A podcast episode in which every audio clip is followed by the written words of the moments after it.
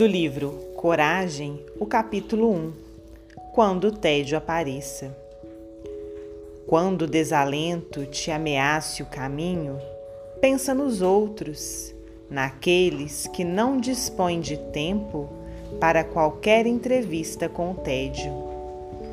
Se te acreditas amargando lições demasiado severas no educandário da vida, frequenta de quando em quando a escola das grandes provações, onde os aprendizes se acomodam na carteira das lágrimas.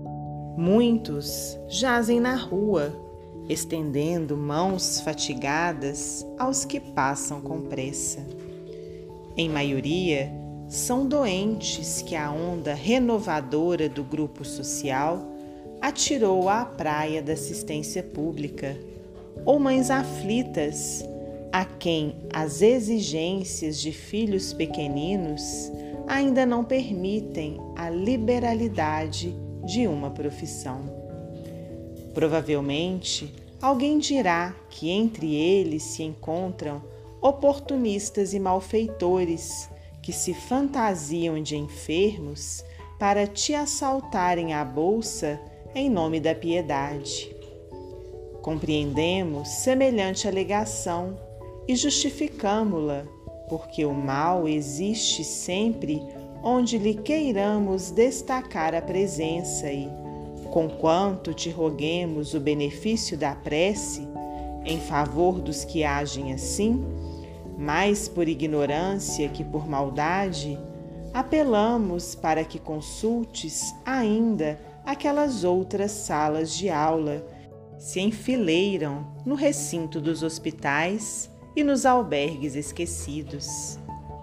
Acompanha os estudos daqueles cujo corpo se carrega de feridas dolorosas, para agradeceres a pele sadia que te veste a figura, ou segue a cartilha de agoniadas emoções dos que se recolhem nos manicômios, sorvendo angústia e desespero nos resvaladouros da loucura ou da obsessão, a fim de valorizares o cérebro tranquilo que te coroa a existência. Visita os asilos que resguardam a sucata do sofrimento humano e observa as disciplinas dos que foram entregues às meditações da penúria, para quem um simples sanduíche é um brinde raro e partilha os exercícios de saudade e de dor dos que foram abandonados pelos entes que mais amam, a fim de abençoares o pão de tua casa e os afetos que te enriquecem os dias.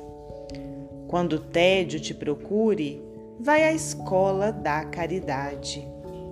Ela te acordará para as alegrias puras do bem e te fará luz no coração, livrando-te das trevas que costumam descer sobre as horas vazias.